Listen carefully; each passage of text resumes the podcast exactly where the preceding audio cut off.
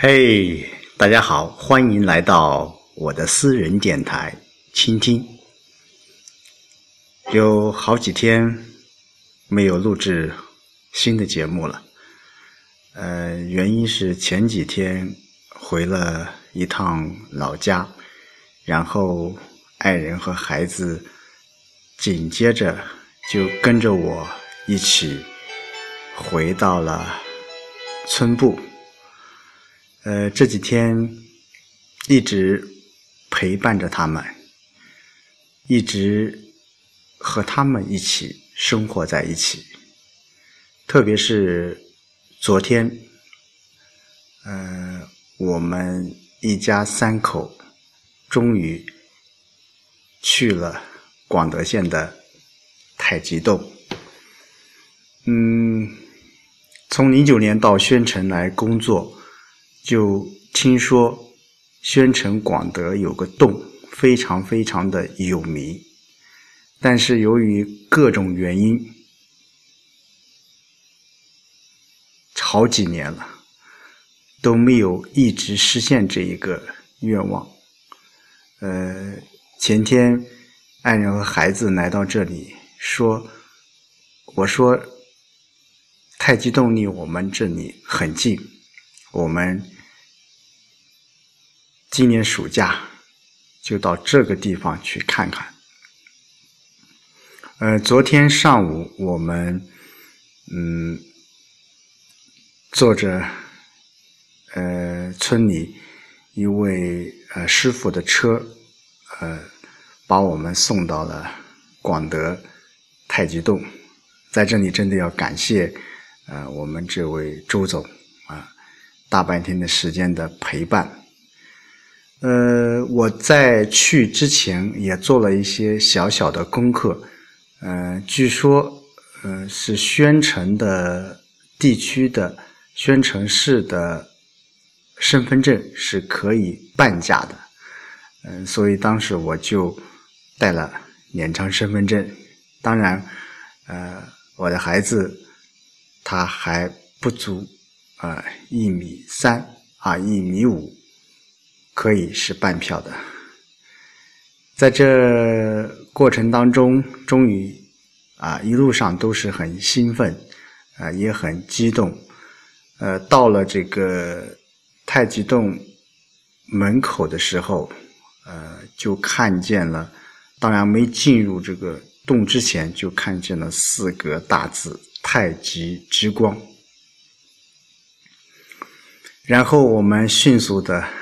就呃买了三张票呃中途还出了一个小插曲啊，由于自己的爱人呃当时没有考虑太清楚啊，没有做充分的准备，当时还穿着个高跟鞋，接着就在门口买了一双拖鞋，十五块钱。呃，在进入洞之前，孩子和爱人先后都拍照。留恋，呃，太极洞据说是当年泰山泰山老君，呃，云游此地而得名。嗯，进入了洞里面之后啊，它分旱洞和水洞，我们是先游旱洞。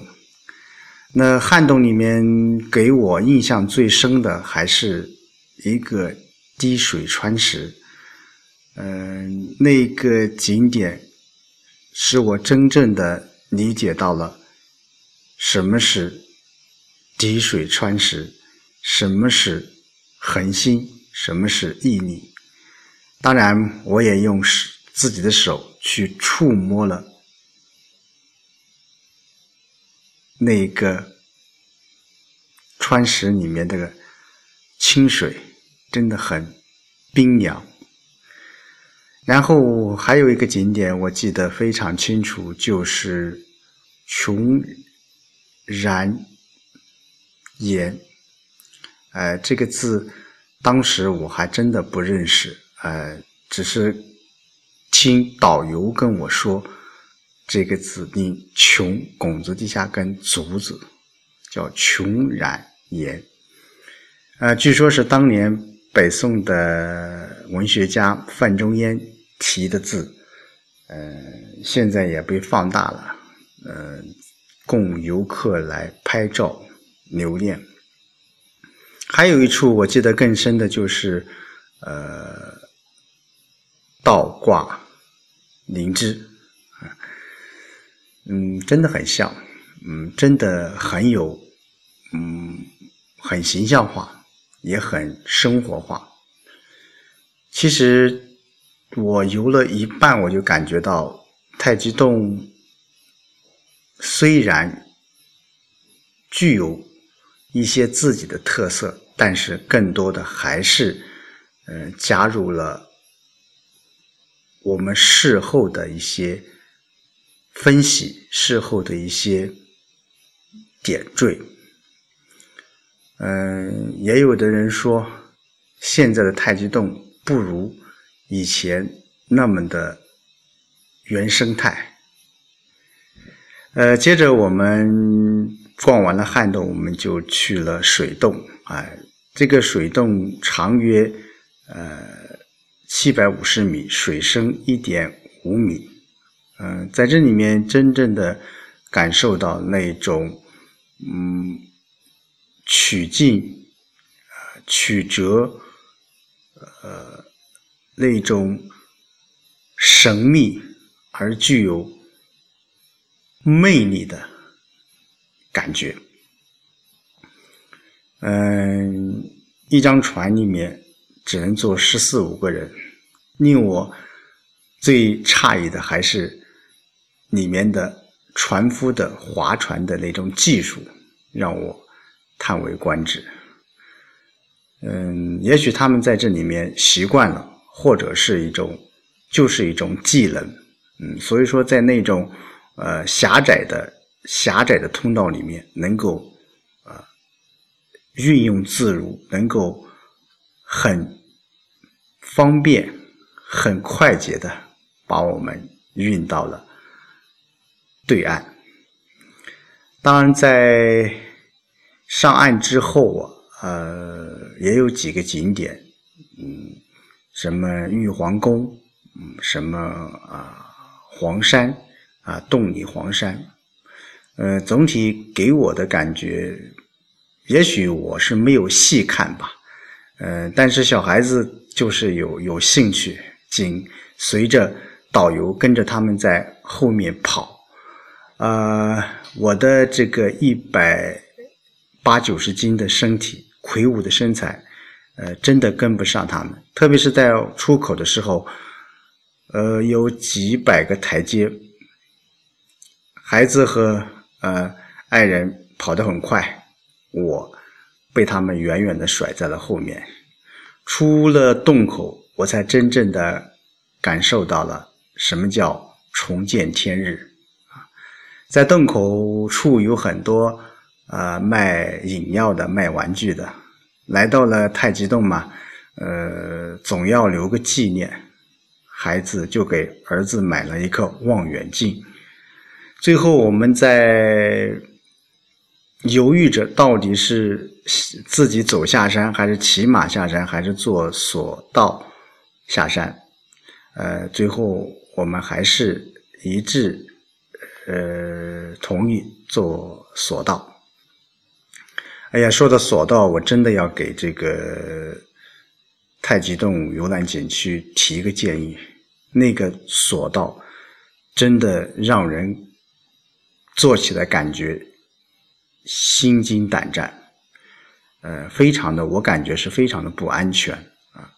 只是一个前面有一个简单的一个扶手或者把柄，呃，没有任何的防护措施啊。一开始我坐上去，包括我自己，还有我的爱人以及孩子，都是心提着，呃，根本不敢往下面去看。当然，由于时间也不是很长，八分钟时间就出，啊，就就下山了。嗯，天宫也许，呃，看到了，我们正好下山的时候，下起了倾盆大雨。我们被淋个落汤鸡一样。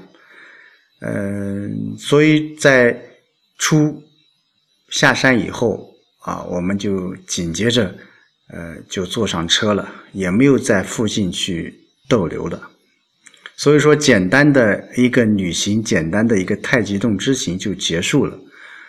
我想游览太极洞没有给我太多的惊奇和太多的呃兴奋点，而我更看重的是我们一家三口能够一起穿越洞穴，一起呃共同的经历了一个多小时的旅行。我想这是我所关注的，因为。平时我真的陪他们的时间是非常非常的少，这次太极洞之旅也圆了我们一家三口共同一起生活、共同一起探索、一起经历一些我们平常生活当中不曾遇到的一些事情。我想，这也许就是幸福。